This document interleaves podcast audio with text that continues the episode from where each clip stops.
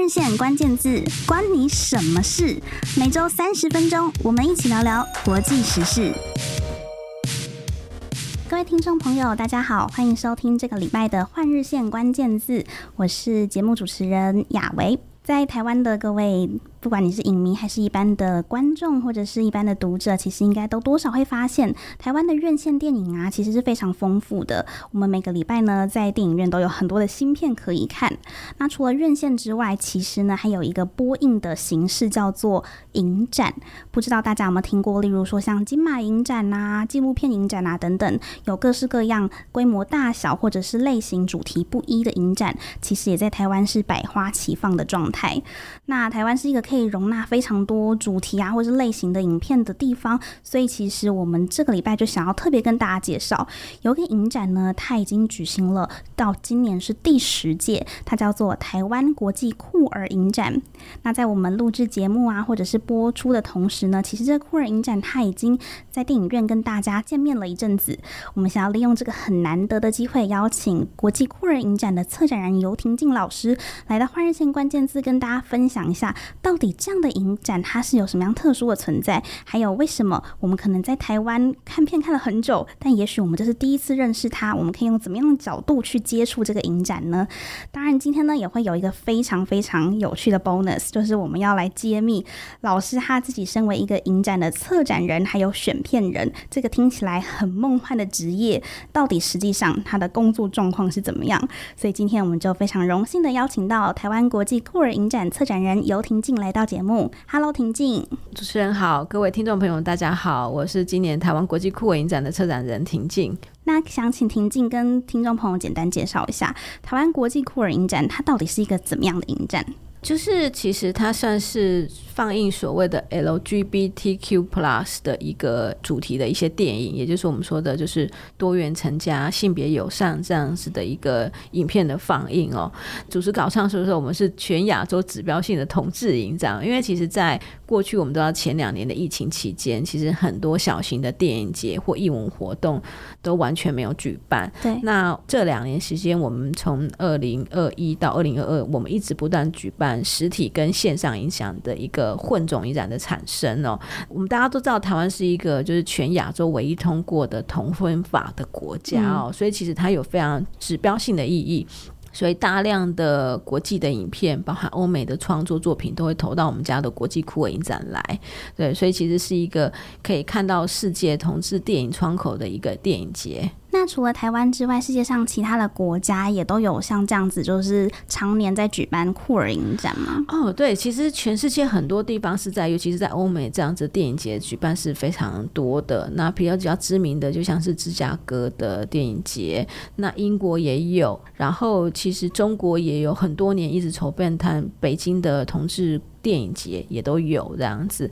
所以其实酷儿的这样子的一个特殊议题的电影，其实在全世界一直都是有的。那这样说，我们都知道，就像呃柏林或坎城，它都会有特地有一个叫 Teddy Bear 的泰迪熊，对，其实都是所谓的放映这样子的针对呃性少数族群的一些议题的影片进行的一种加冕跟一种呃竞选的动作。嗯。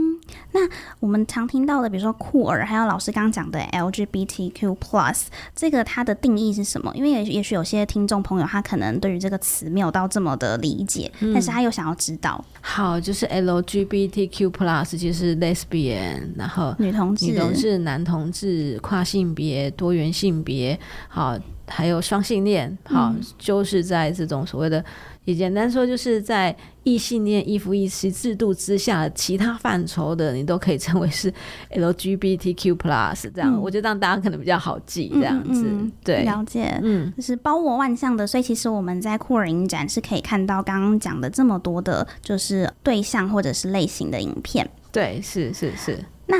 讲到影展，我就有一个疑问，就是因为其实近期啊，除了酷儿影展之外，还有一个台湾的叫女性影展也在进行嘛。那这两个影展，他们其实有个特别的地方，就是说都是以可能性别为一个核心去区分说。说、嗯、例如女性影展，就我所知是可能他们要去投件的这个作品的导演必须是女性。很多可能影迷他们也会好奇说，哎、欸，酷儿影展跟女性影展听起来都是跟性别有关，那到底这两个影展差别是什么？而且老师刚好之前过去有担任过女性影展的策展人，对不对？那当时候的社会氛围还在认为说，大部分大家看到的主流的电影都是男导演所拍的电影，其实并没有女性的观点跟女性的视角在这些。大量的影视创作跟环境跟产业里面这样子，那这是一个女性影展在命题上跟策划这样议题上来讲，它有一个特殊的角度这样子。那至于说台湾国际酷儿影展，就是因为它是以酷儿为名，所以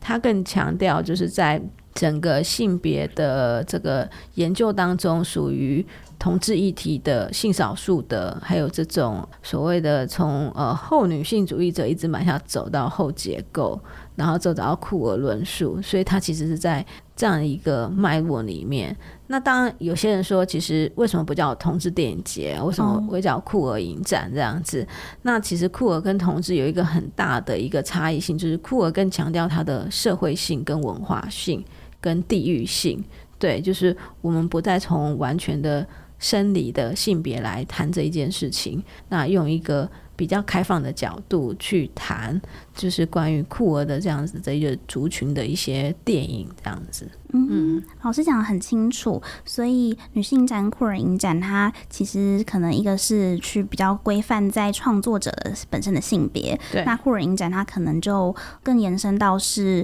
就是收录的这些影片它本身的主题，或者是它可能拍摄的这个核心的人物，是就是性少数的这群族群这样子，嗯、对。酷儿影展其实真的放映了很多很精彩的作品。那像幻日线，其实呃，我们也已经在网站上有刊登一篇，是请我们的影评作者俊廷，他去看了本届酷儿影展有一个就是女女之爱的这个国际短片的单元，是是是对对对。然后他去做了一些整理，就有发现说，其实我们过往很常觉得，哎，我们在大荧幕上看到的很多酷儿影片，比如说以你的名字呼唤我啊，燃烧女子的画像啊，断背山等等，好像都是那种很苦练。的状态是，是，是，就是很聚焦在主角他们可能备受可能社会的歧视压迫之下，那他们还是要苦苦相爱。嗯。可是其实这样子的一个既定印象已经被打破了，因为现在很多的酷儿影像，它其实已经它很聚焦在，其实它酷儿就是和我们其他人是一样的，它就是会有呃生老病死很多日常的现象。对，所以其实借由酷儿影展的选片，也可以让台湾的观众多接触，说其实在世界各国现在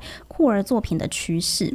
然后讲到这个，我觉得有个很有趣的点，就是其实我们去年有也有去采访去年的酷人影展大使是 Hush，嗯、是是是是对对金曲的常胜军，对。然后今年影展大使刚好也是在就是歌坛，所以是有一个交集，嗯、是歌手一些词曲创作人艾怡良、嗯。为什么今年的酷人影展会想要邀请艾怡良来成为影展大使？首先，我觉得艾怡良他的形象是很。不能说他中性，但是他是一个很性别友善的。然后他的声音其实不会让你觉得区分说他是哪一种特质特别多的这样子的一个歌手这样子。那再来就是艾怡良，其实他的创作当中跟他的呃想法里面，他一直有这种酷儿的元素跟酷儿的想法。他在参与我们的记者会的时候，他就很开心的说，他觉得就是我们要为了这个。为爱而打拼而奋斗，然后去抢到这个世界的和平，这样子。嗯。那我觉得其实，呃，我不知道，就是也回应了主持人刚刚所提的，其实大家过去以往去看可能性别影展的时候，都会认为说一定非常的苦命啊、悲情啊这样。结果看完发现好像不是这个样子，嗯，反而是百花齐放，而且好像那个世界是。很自由跟奔放的，那我觉得艾怡良的创作，包括他的歌曲，其实就符合了这样子的特质。然后他本人也是非常的阳光，这样子。我我觉得他的歌声是一个，你没有办法透过他歌声去完全说他是一是一定是非常的女性化的歌手。刚刚讲到这么多啊，包含酷儿影展啊、定义啊，或者是一些可能单元啊，或者是怎么邀请大使等等，大家可能听下来就会觉得哇，要当一个影展的策展人或是选片人，听起来好像工作非常多。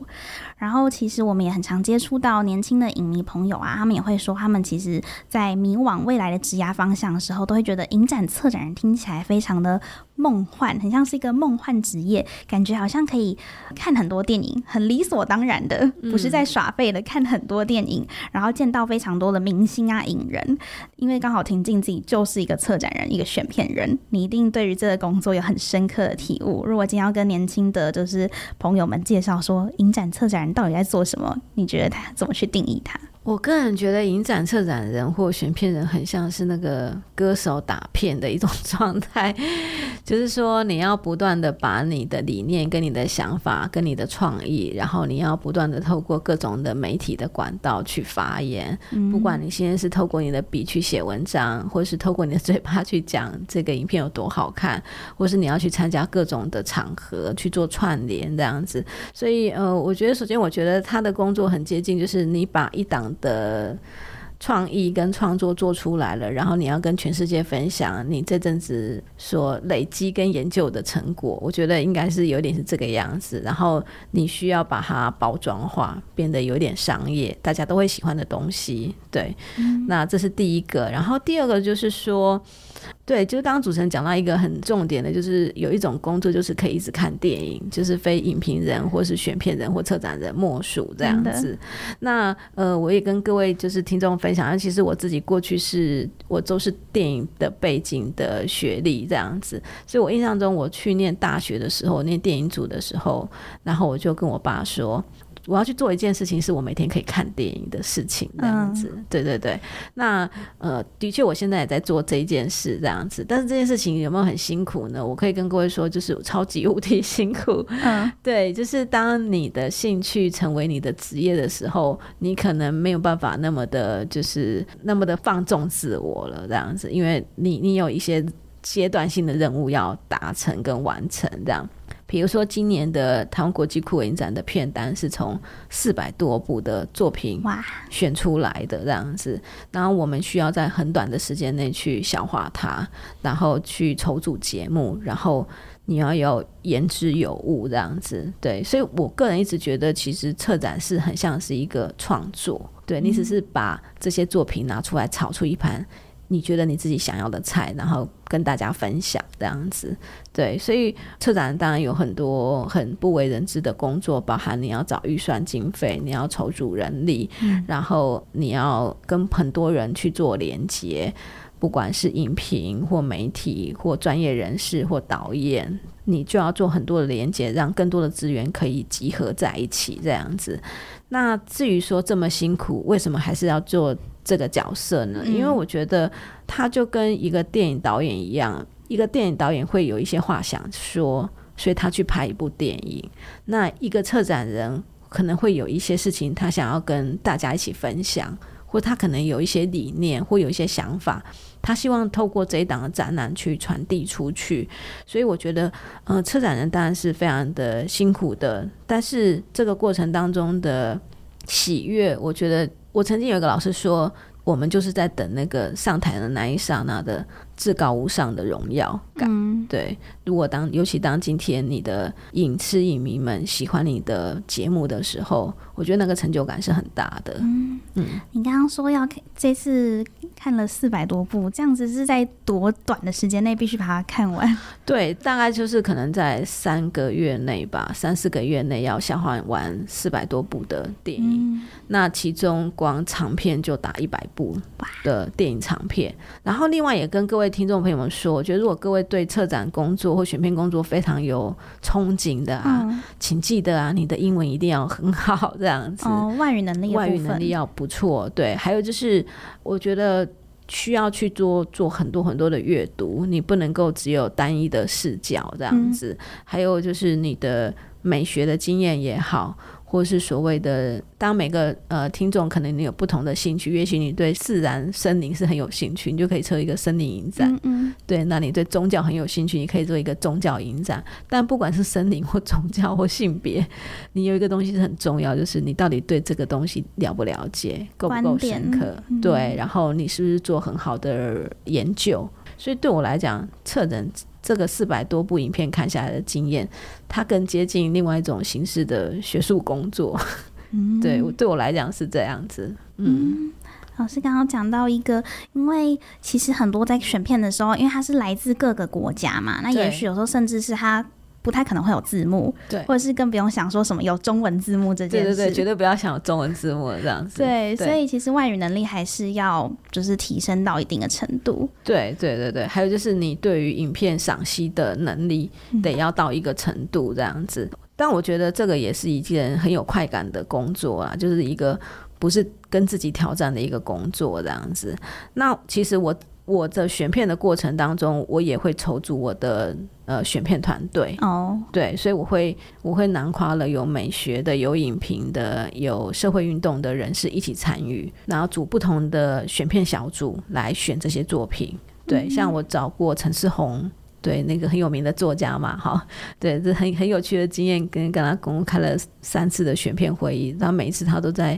希腊的海边呐、啊，然后德国的哪里啊，好，然后喝着啤酒跟我们选片这样，因为线上会议嘛，这样子，对，然后呃，所以也遇到很多很精彩的朋友们，他们共享他们的专业。那像今年我们就找到了中央研究院的民族所的助理研究员刘文老师，那他是专门在研究亚洲的。呃，酷儿性的这个议题的学者，也觉得是是一个很好很好的经验，所以我们有。我们有导演，然后有知识分子，然后有作家，然后有呃实务的工作者，然后也有影评，然后大家一起来把这些作品选出来，这样子。那如果我现在是学生，或是可能正在考虑职涯的可能性，我可以透过哪一些方式去累积到老师刚刚讲到的这一些，可能更接近可以去做影展工作，或是呃选片啊策展工作的一个目标？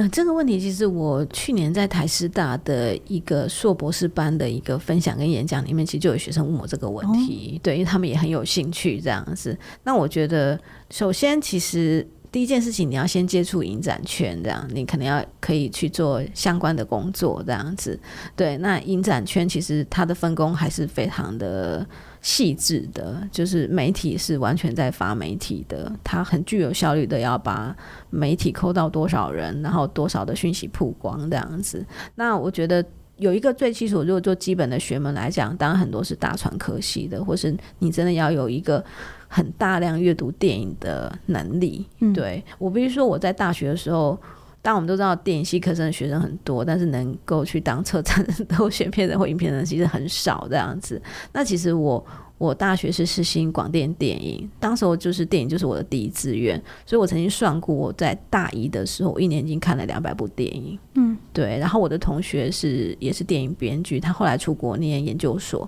他说他一年光消化电影的量就是两百部。嗯，对，也就是说你平均一天。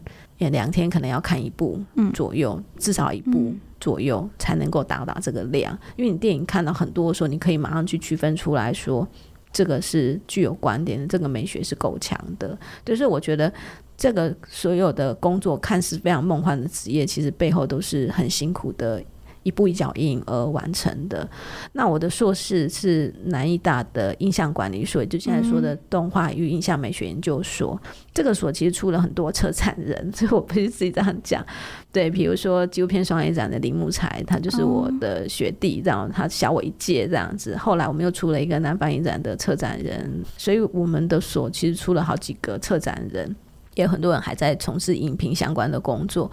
那我觉得在那个所被训练出来，就是说，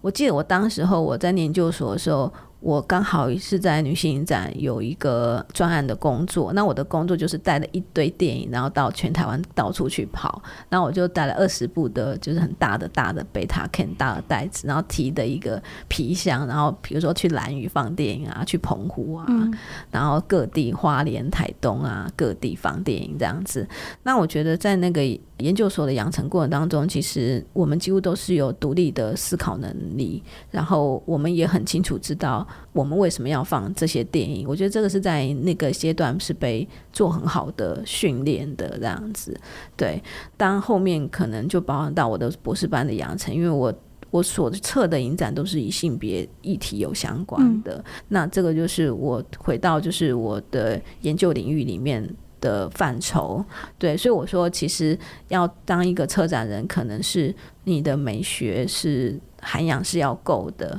还有你可能要有不管你的写作能力也好，或是你的语言能力也好，还有你的表达能力，都可能是一个蛮重要的。再来是，我觉得策展蛮重视的是整合的过程，嗯、就是很多的学者或很多的影片，他就是写东西，但是他没有办法去整合所有的资源。端到台面上来，那我觉得这也是一个在我研究所阶段，我们透过实物的方式，然后去磨练的这些经验而来的这样子。关于婷静的研究所，尤其是在呃辅大跨文化研究所比较文学博士的这个经历，还有之后可能从事影展工作之外，也有在大学去推广影视的教育，我觉得也很精彩。我们等一下在下半节节目继续跟大家聊一聊。我们先休息一下。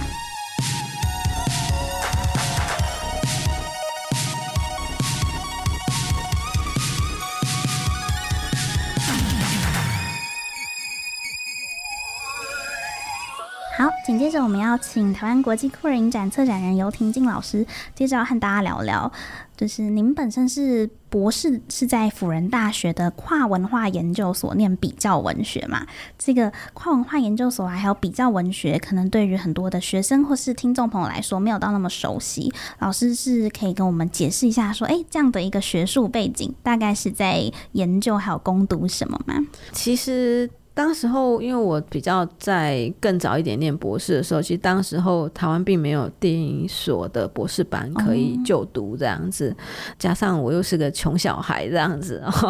那所以后来我就决定选了辅仁大学的跨文化比较文学的这个所来念这样子，那。当时，因为其实福大应该算是比较有名的，就是它的外语学院这样子。比文所是挂在外语学院的最高的学府这样子。那我觉得这个学习经验对我来讲很重要，就是呃，虽然你不出国，但是呃，里面的老师有一些都是外国人，然后他会要求你要读原点，就是读英文的资料这样子。然后加上说，当时我一起跟我一起就读这个博士班的同学们都来自于不同的文学背景。比如说 有法文、英文、德文，然后日文啊、各种的语言语系的高材生们一起来学习，这样。然后他也收了戏剧的、艺术的，那我可能是电影领域的，就是相关研究的学生进来这样子，简单说，这个所其实从文学跟文化的研究上去谈，而且他强调就是跨地域、跟跨学科、跟跨学门的研究，在二十年前，哦、对，那我觉得这个是。也很庆幸刚好读了这个书，因为现在刚好很流行一个词叫什么跨域啊，对对吧？然后跨域跨你不同的文类啊、地域性啊、区域啊等等的，所以他要求我们在做研究的时候，你不能够只有研究本土的，你需要有国际的视野，或是说你的呃学门需要从电影跨到另外一个，比如说性别。等等的，或是艺术要跟社会合作之类的，嗯、对，而不会强调单一领域的一种 discipline 一种学科的训练这样子。嗯、所以我觉得那个东西是让我后来有很大的养分可以去测。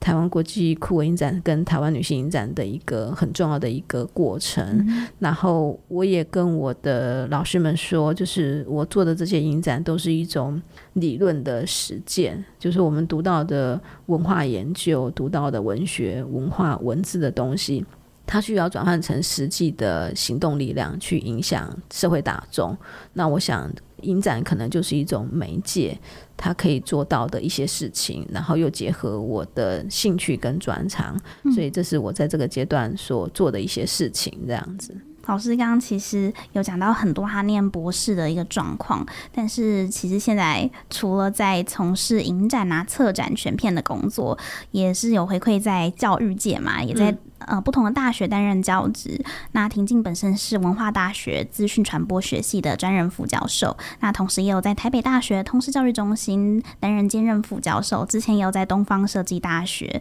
的影视艺术系教书。在这么多台湾的可能不同的体系或是不同的类型的学校教授这个影视啊相关的课程，可以跟我们分享一下，就是你觉得这个体验上有什么不一样？好，我觉得这个是一个很有趣的话题哦。就是大家应该知道，台北大学就是以前的中心法商，所以它最有名的就是法律学院跟商学院这样子。所以很有趣，到那个学校的时候，我上这个怎么拍微电影，隔壁在讲 K 线图这样子。对，就是股票的 K 线图这样。我听听老师，我也觉得我蛮想去 K 线图听一下这样子。那但是其实，在北大教书里面，我发现有一群高材生是来自法律系的这样子，就是。是法，我都开玩笑跟法律系学生说：“哎、你要不要不学法律，要不要来拍电影啊？这样之类的。因为真的是他们有蛮好的创意跟才华。对，我发现高材生不只会念书而已，其实电影也拍得还蛮好的这样子。那我觉得影音媒体是一个大家目前都会很喜欢，一些很也会用的一个媒介跟媒材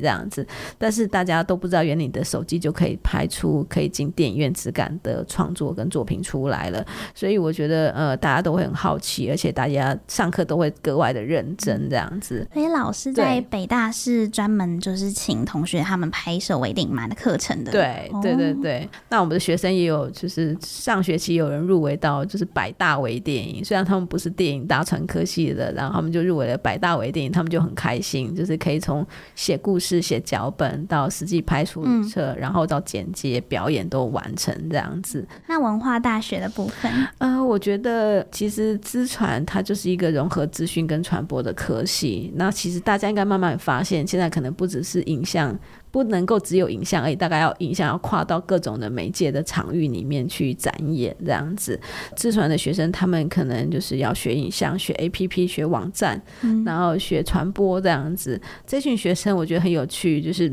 上到比较艰涩的理论课程的时候，就会全部都开始睡觉这样子，好，然后开始把手机拿出来滑。但是呢，只要你开始教他怎么去，好，我们现在开始来讲剪接，声音怎么配，然后画面怎么组的时候，全部眼睛都亮起来了。对，他就会非常专心的听你讲，或是说在写脚本的课程里面呢，他们就会比你还专注的想要知道你等一下要讲什么这样子。所以我有感觉到，就是说影音的这个媒材跟媒介是。我觉得像全民教育吧，我也说不上来。就是遇到的，不管是同事的或是相关的，几乎都是。那我在面试我们文大要考进来的大学生啊，嗯、然后我就说：你们一百个走进来，有九十个或八十个告诉我说，他未来的志愿是要当 YouTuber 或者剪接师这样子。哦、然后我就觉得很有趣，因为我当年我在念电影的时候。电影系是或电影组应该是全部的排名的最后一名，就大船排名的最后一名。现在你翻开来去看，应该现在是第一名这样子。所有人的梦想都是进到我当时候没有要念念的这个科系这样子。对，所以我觉得这是一个也蛮开心的，就是可能我的坚持是对的这样子。很 好，反正现在很多大学生想要做自媒体、当网红、拍片当 YouTuber，对，很有趣的一个职涯发展方向。那老师担任了三年的酷儿影展，这样选片啊，每年都看上百部的影片，这样子就是这样看下来，有对于各国的这个酷儿影像趋势有什么样的一些发现吗？嗯，我我觉得台湾虽然是全亚洲唯一通过的同婚法的国家。但我们还是在这个台湾华人的家庭的脉络当中，其实我们是有包袱的。然后长辈们可能也知道这个法令通过了，但是实际的房间是不是完全能接受？我觉得。还需要一些时间，甚至于我觉得还有很长的路要走。也就是这样的关系，所以其实台湾华人的作品也还在这个阶段里面，不能够说完全的欢乐，而是他还是有觉得他需要奋斗跟努力的东西，还有他的抑郁会出现出来这样。但是这种状况下，这是我们对比到像亚洲的其他国家，尤其像。中国哈、香港哈，或是东南亚国家，那个是更完全更封闭的状态。嗯、那我觉得泰国的作品比较特别一点，哦、对，它有一点比较开放一点，或是它会开始养成出像 BL 的电影的元素会出现这样，但是他还是希望在。整体还是在一个父权的架构里面去包装这种就是男性的形象或女性的形象，应该这样讲。那我觉得这么多年看下来，我觉得比较特别的是，就是欧美怎么去看同志电影跟酷儿电影这个部分。你在欧美的电影当中，你就会看到那种剧情的设计是：诶，同志本来就是家庭里面就会有一两个。的角色，他就是同志了。然后他一样，他是个警察，他需要照顾他的爸爸，他需要去看护，他需要负起家庭的责任。好，或者所谓的在意大利有一个作品，他主角他可能是一个年轻人，好，跟一群年轻人是好朋友，但同时家里遇到了很多的状况，他需要去解决。我觉得像这样的角色跟这样叙事的模式，就很少会出现在我们的台湾电影的作品脉络当中，我们就会特地的把跨性别者。把同志特地的端出来说，你看他是个同志，他是个跨性别者。我觉得这样的命题跟叙事手法是完全不一样的呈现方式，这样子。嗯嗯。那从全球的作品啊，或是老师刚刚讲到很多欧美国家的呃影像，看回来台湾自己，因为其实台湾的酷儿的。影视作品其实，在国际影坛上、影史上，其实也都有一些不错的表现。那我们的这个土地，尤其是刚刚老师讲的嘛，是目前是亚洲可以说是在同婚当中，真的是进程最快的国家了。那我们孕育出的酷儿影像啊，或是这一群创作者，有没有什么一些很独特的，就是台湾才有的这种特种的基因或者是优势？嗯、呃，我觉得台湾相较于其他亚洲国家的酷儿电影，它还是没有到那么的扁平化，哦、它还是会有细腻的去处理它的一个层次的方向。我觉得是被表现出来的。对，比如说像周美玲导演的过去的这个三部曲，或是他的《爱莎》，都还是看得出来这些特色的。或是说像黄慧珍导演的日常对话也是一样。那我我觉得站在电影节的立场，就是我也必须说，其实没有一个电影节是不政治的。当然，对，就是每一个电影节的举办 跟每一个活动的举办都有它的政治性跟它的目的性这样子。那我用这个东西来回应，就是为什么我们这样的国际的。国际的酷我影展会选台湾的作品进来的时候，我相信也是因为我们具有独特的视角，尤其是亚洲的视角，在全球的场域里面。对，那这个也包含到就是台湾国际酷我影展在亚洲的。定位跟它的方向这样子。那尤其台湾又每年都举办这么多的影展，那像是酷儿影展啊，已经举办到第十届了。所以其实我觉得大家都是有这个管道可以多接触的。那当然，影展可能受限在场地，比如说它可能在台北的